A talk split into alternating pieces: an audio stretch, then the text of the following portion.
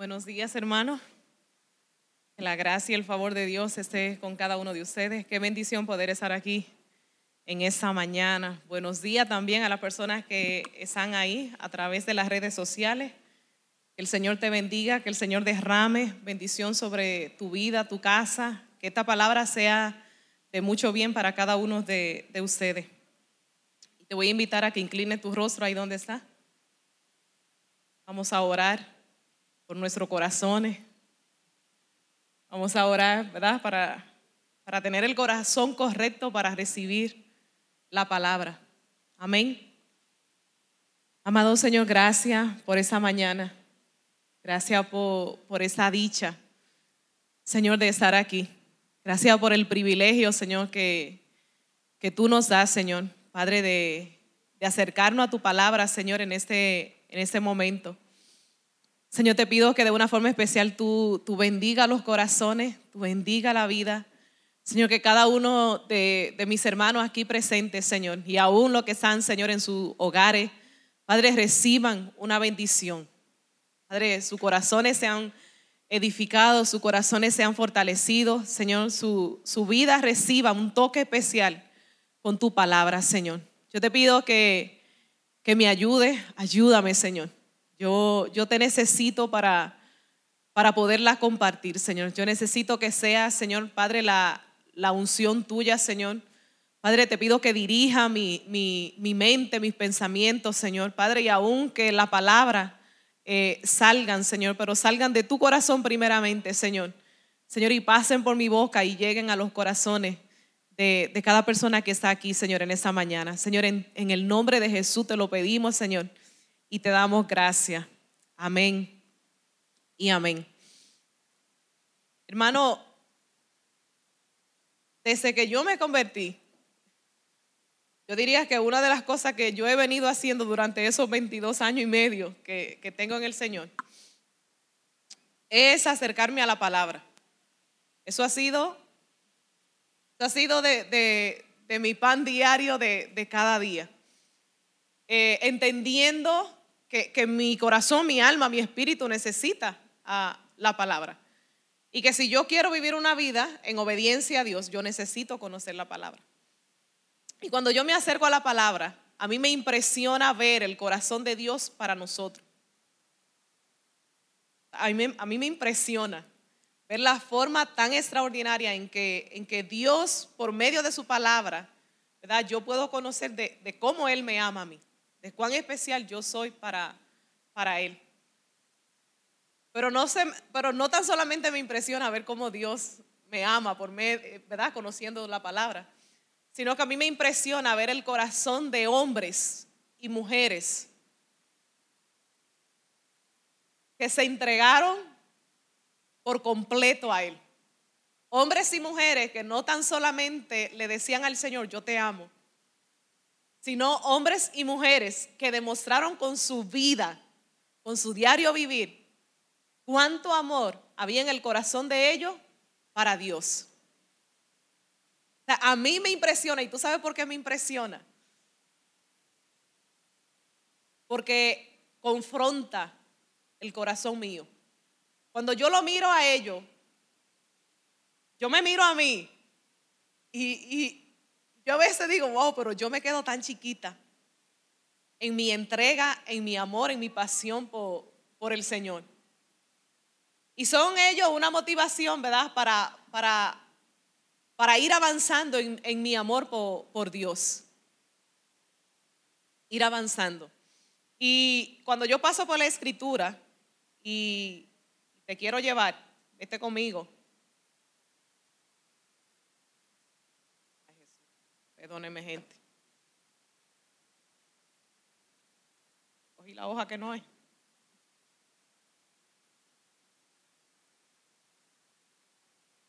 Ya, aquí la tengo, hermano. Ya le iba a predicar un mensaje que se lo predicó yo no sé cuánto tiempo. Vete conmigo al libro de, de Lucas o léanlo en la, en la pantalla. En Lucas 1.38. Y eso es hablando sobre el relato de cuando el ángel se le presenta a María y le dice, tú vas a concebir, tú vas a tener un, hijo. Y posiblemente usted y yo diríamos, bueno, qué privilegio, qué honor, qué honra más grande la que se le dio a esa mujer. Pero María era una chamaquita, posiblemente 15, 16 años. No piensen en una mujer que tiene 30 años, que ya tiene la vida resuelta, que ya ha planificado todo, que, tiene experiencia. No, no, no, era una jovencita y que estaba comprometida para casarse. Y ahora viene un ángel y le dice, tú vas a concebir y vas a quedar embarazada por obra del Espíritu Santo. Y yo sé que usted podrá decir, qué chévere, qué buena noticia.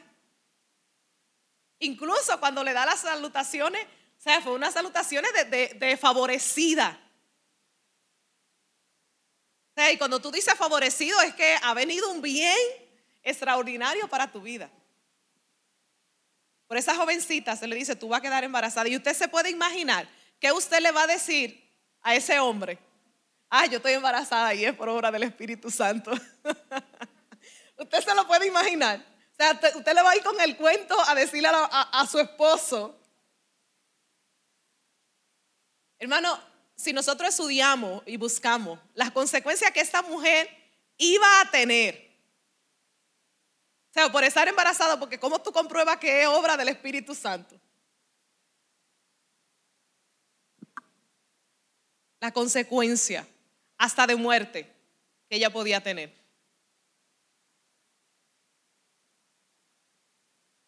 Mas, sin embargo, esa fue la respuesta de esta mujer.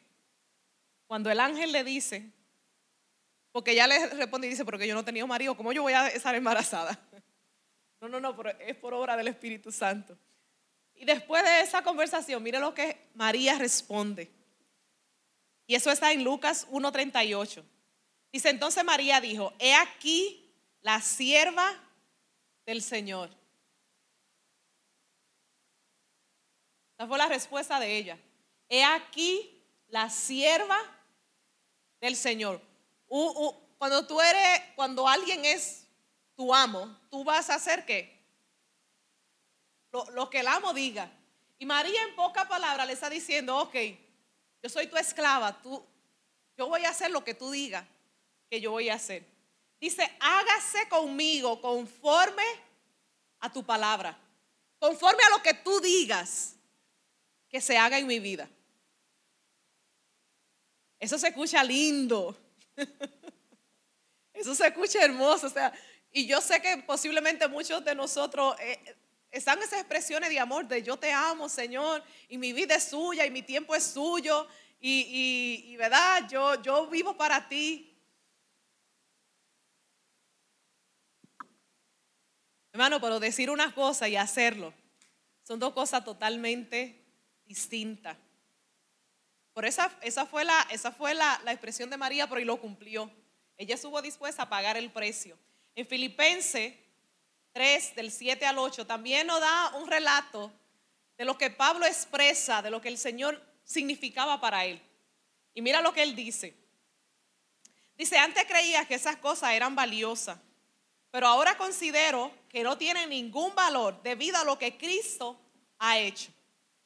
Si nos ponemos a buscar todos los logros de Pablo, eran muchos. Eran muchos.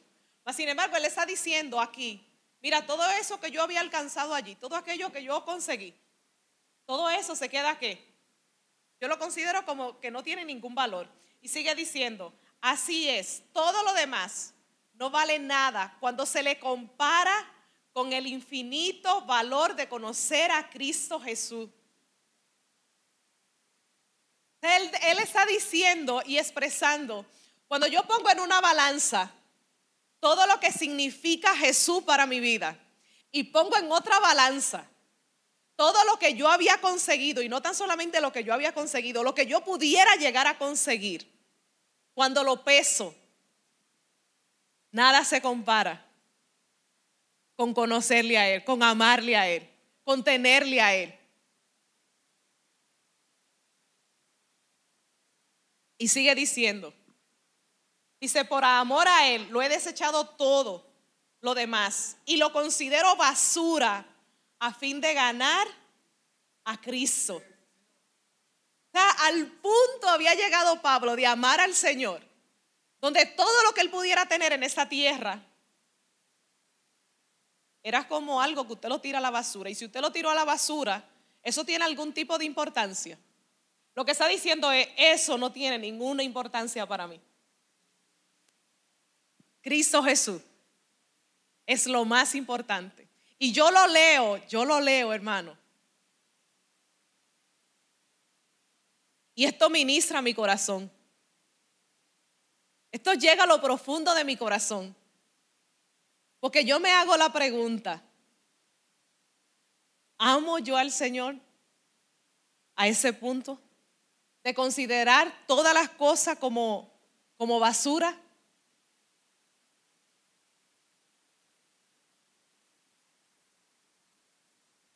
¿Hay algo en tu corazón de amor? O sea, esa porción de amor que hay en el corazón tuyo para el Señor. O sea, te lleva al punto de que todo lo que tú puedas tener en esa tierra sea como si, como si no es nada. Yo creo que yo no estoy ahí, pero yo quiero llegar ahí. Yo creo que no estoy ahí, hermano, pero, pero hay una meta en el corazón. Hay una meta en el corazón y hay un deseo de llegar a ese punto. Wow, prácticamente ellos están diciendo, tú eres, tú eres el todo de mi vida, tú eres la razón de mi vida. Si hay algo valioso para mí, si hay algo que tiene importancia en mí, es Él.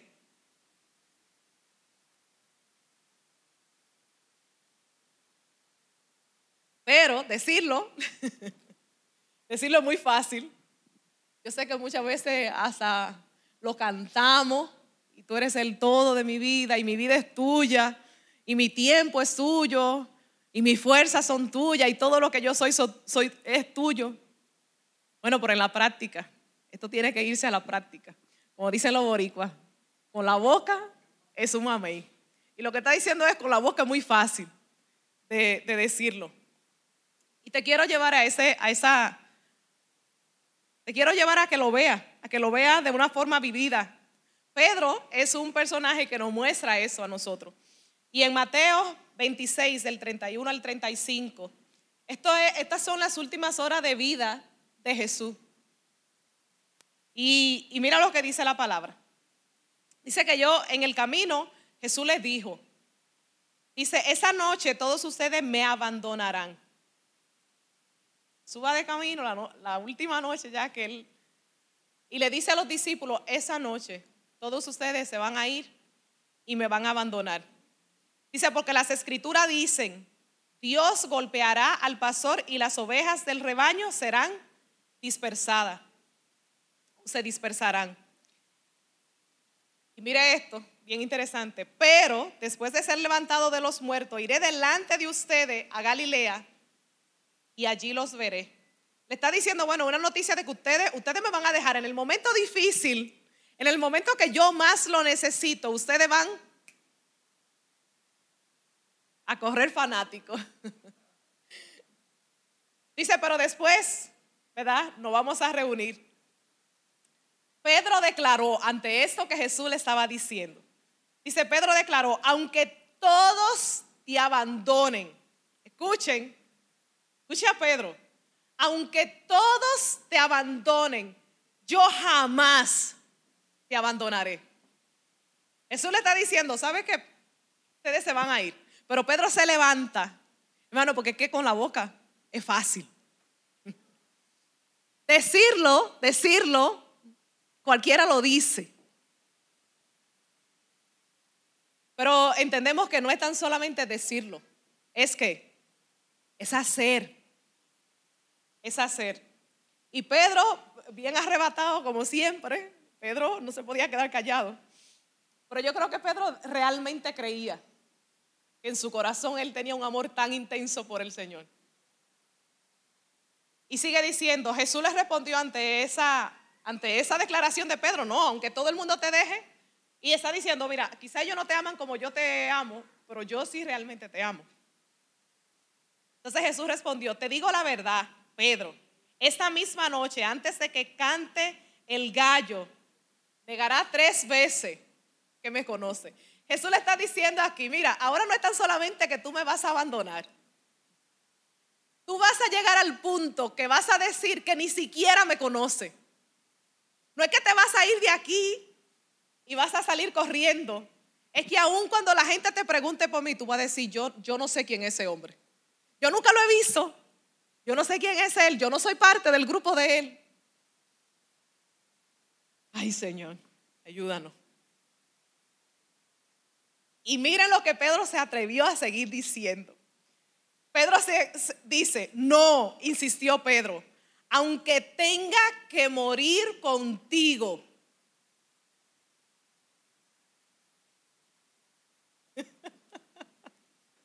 Esto era bien interesante porque Jesús está diciendo una cosa, pero Pedro sigue insistiendo y firme en lo que él que lo que él cree. Y ahora dice, no es que yo no te voy a abandonar, es que si yo tuviera que entregar mi vida por ti, yo lo voy a hacer.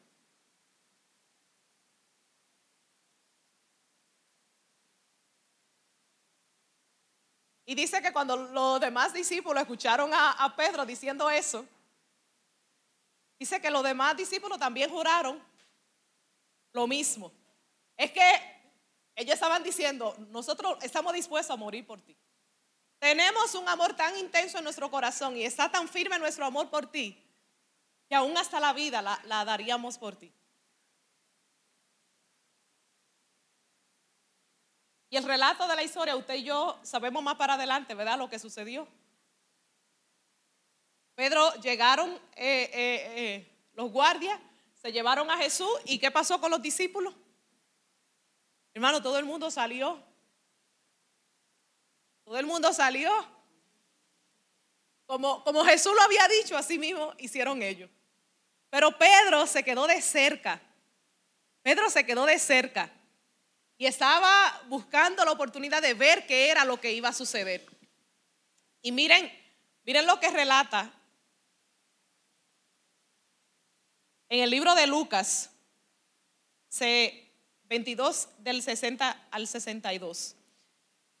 La tercera vez que, se que alguien le preguntó a Pedro, unas horas después, unas horas después de haberle jurado fidelidad y de estar dispuesto a entregar su vida, unas horas después, eso fue lo que Pedro vivió. Dice, pero Pedro dijo, la tercera persona que le había preguntado si conocía a Jesús, si era parte del grupo. Dice, no sé de qué hablas. Dice, inmediatamente, mientras aún hablaba, dice que cantó el gallo. Mientras aún él estaba, eh, me imagino ahí, hay, hay uno, uno, unos evangelios en Mateo y Marco, donde aún él maldice cuando lo está negando.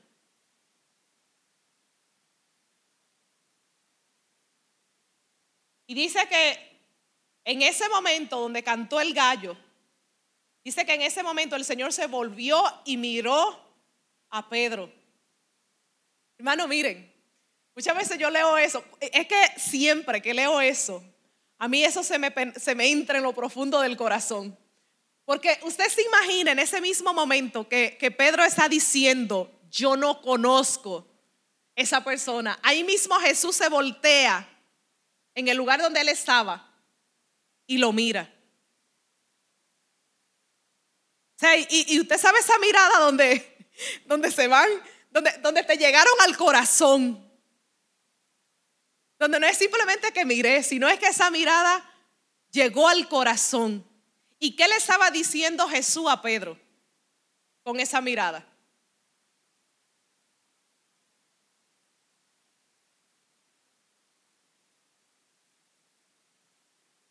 ¿Sabe? Yo en lo personal, e, esto, esto es lo, que yo considero. Yo creo que, que hubo una mirada no de juzgar, no de, no de acusar.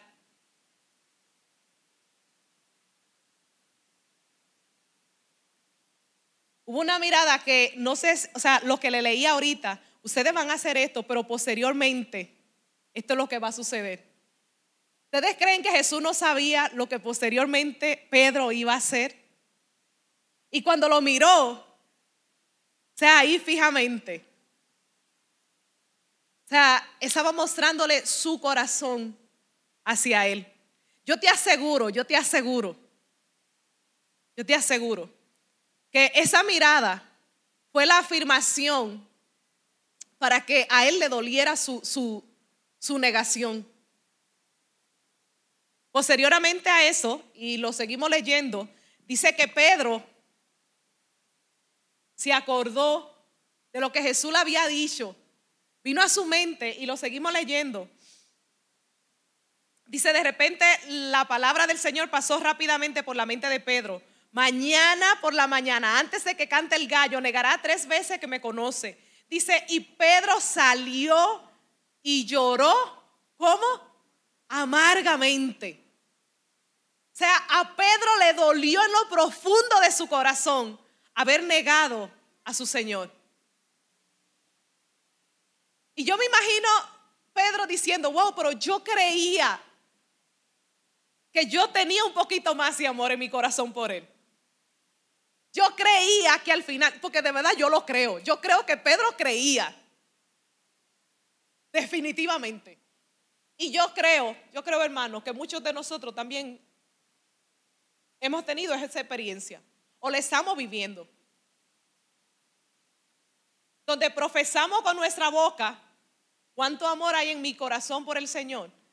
Hermano, pero en los hechos hay una negación de Él. Y quizá tú y yo no necesariamente es que neguemos que conocemos al Señor. Pero wow, cuando me avergüenzo de cargar una Biblia en la mano, cuando me avergüenzo de decir yo soy cristiano, ¿qué tú estás haciendo? Hermano, cuando tú y yo andamos en pecado, ¿qué tú, qué tú, qué tú crees que tú y yo estamos haciendo?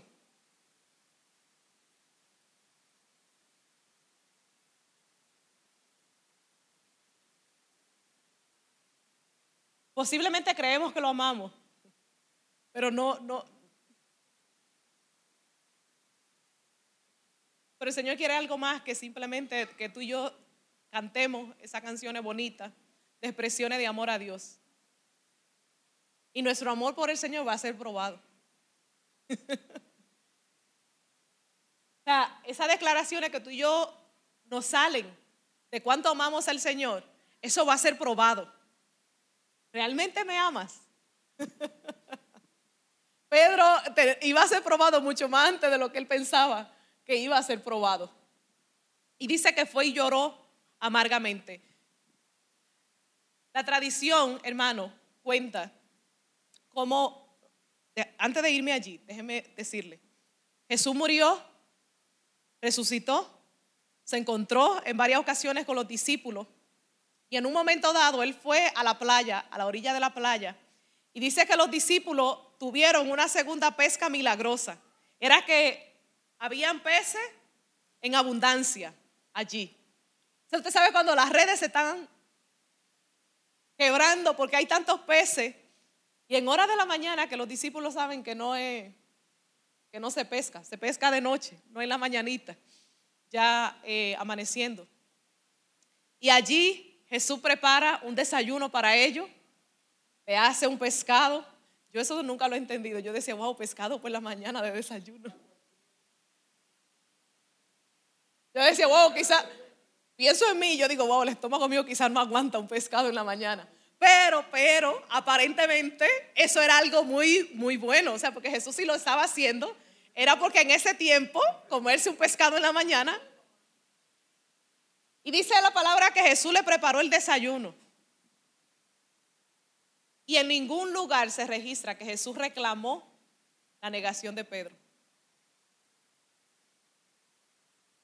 ¿Usted cree que Pedro lo estaba esperando, la reclamación? Yo creo que sí. Yo creo que Pedro estaba esperando su...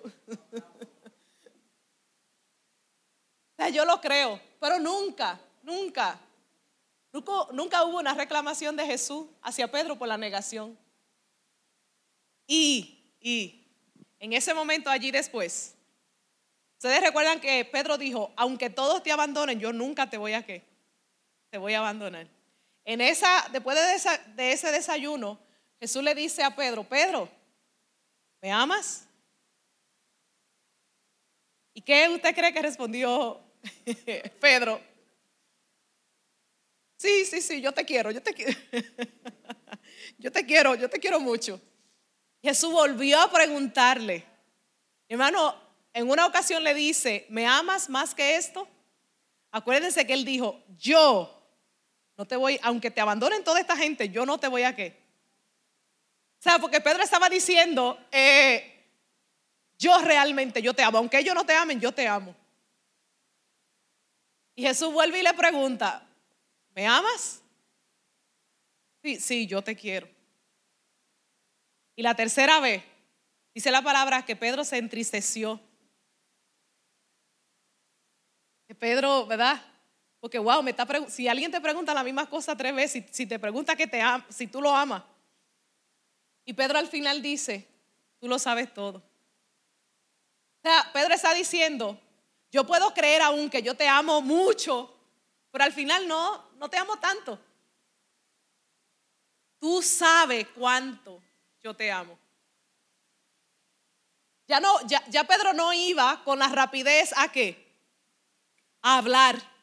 Ya Pedro sabía que no se trataba de, de decir, que esto se trataba de qué? De demostrar. De que los hechos de mi vida son la demostración de cuánto amor hay en mi corazón por ti.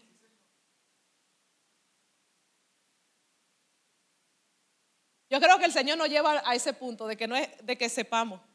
No son tantas palabras. Hermano, no, no nos creamos que a Dios lo impresionamos con la palabra bonita. Se la debemos de decir. Hermano, pero Dios está buscando qué? Dios está buscando hechos. Dios está buscando demostraciones claras.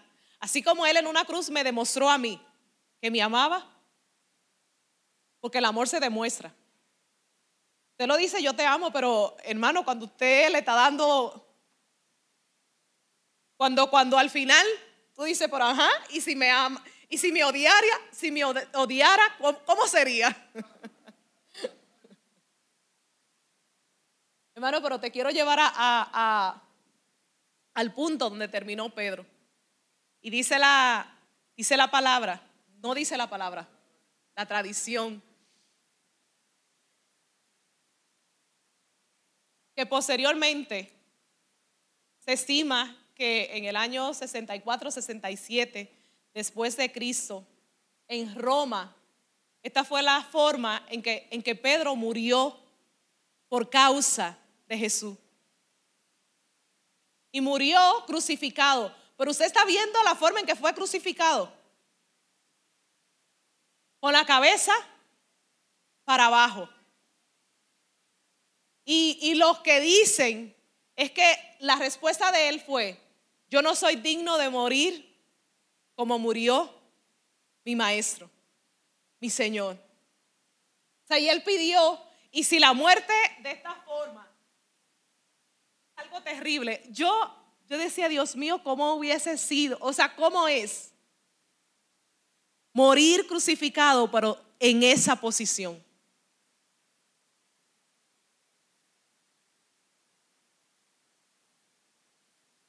¿Sabes qué? Miren, miren, miren cómo al final estoy dispuesto aún hasta morir por ti. Miren cómo hasta el final.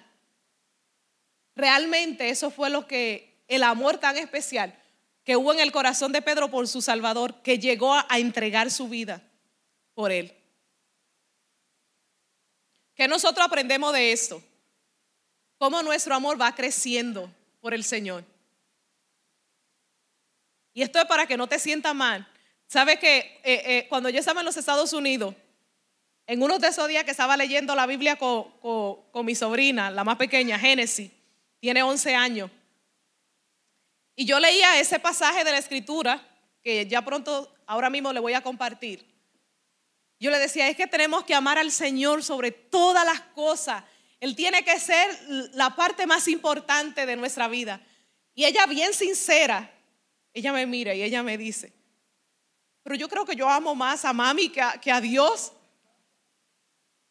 O sea, ella está diciendo, bueno, yo, yo, yo creo que yo lo amo, pero yo creo que yo tengo más amor por, por mi madre. Y yo, no te preocupes, Génesis, tenemos que pedirle al Señor que nos enseñe a cada día amarle. Y cuando tú miras eso, cuando tú miras eso, o sea, ¿qué enseñanza hay para nosotros? ¿Sabes qué? Le vamos a amar a la medida que le, que le conocemos. Sea, cuando tú lo miras que Pedro llegó hasta allá, habla de un trayecto de años siguiendo a Jesús. Que en un principio simplemente le están diciendo, tú, tú lo conoces, tú eres de ellos, y va a decir que no. Pero yo estoy segura que en esa mirada hubo un conocimiento mayor del corazón de Jesús para Pedro. Que lo llevaron, y yo estoy segura que muchísimas otras cosas lo llevaron ahí creciendo hasta el punto, hasta el punto de que su vida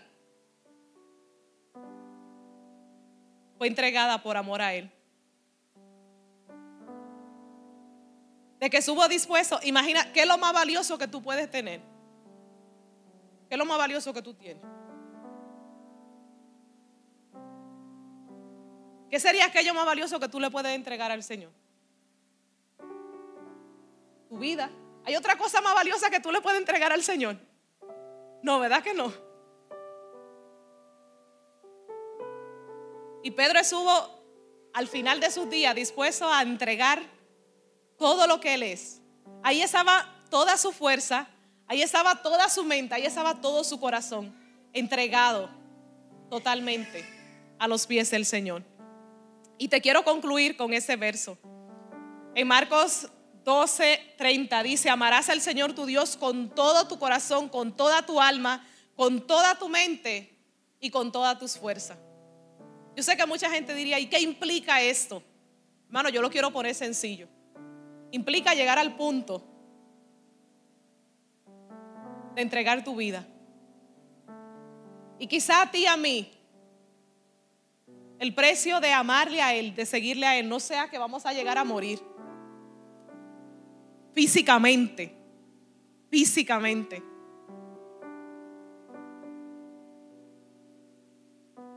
Hermano, pero estamos dispuestos a entregar nuestro tiempo al Señor. Le amas tanto que está dispuesto a entregar tu tiempo para el Señor. Le amas tanto para interesarte en lo que le interesa a Él.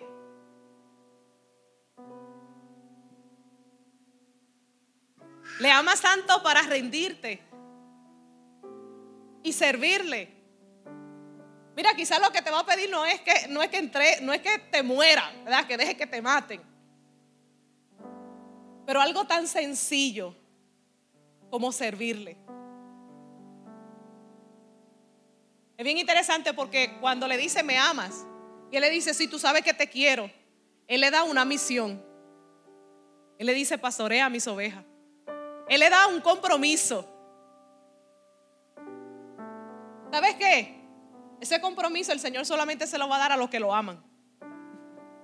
Por lo tanto, hay un requisito para servirle al Señor y es que es amarle a Él. Es amarle a Él. Y estamos empezando el 2021. Y gracias a Dios por la dicha de este nuevo año. Y en este año el Señor tiene bendición en abundancia para ti, para mí y para nuestra tierra. Pero estamos creciendo en nuestro amor por el Señor.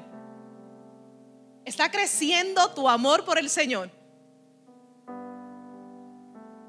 Tú sientes que cada día que pasa le ama más.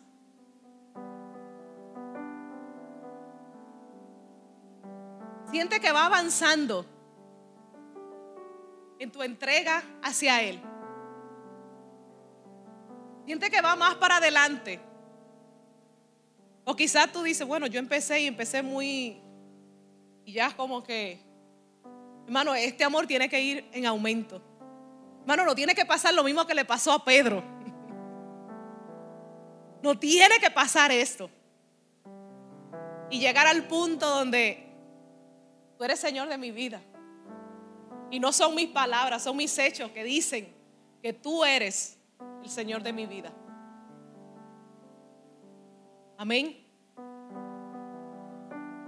Busca en lo profundo de tu corazón. ¿Cómo está tu amor por el Señor? ¿Cuánto le amas? Hermano, y si tú estás allí, yo te voy a invitar a que cierre tus ojos. Inclina allí tu, tu, rostro. Y te voy a invitar a que te pongas sobre tus pies. Ponte sobre tus pies. Levántate.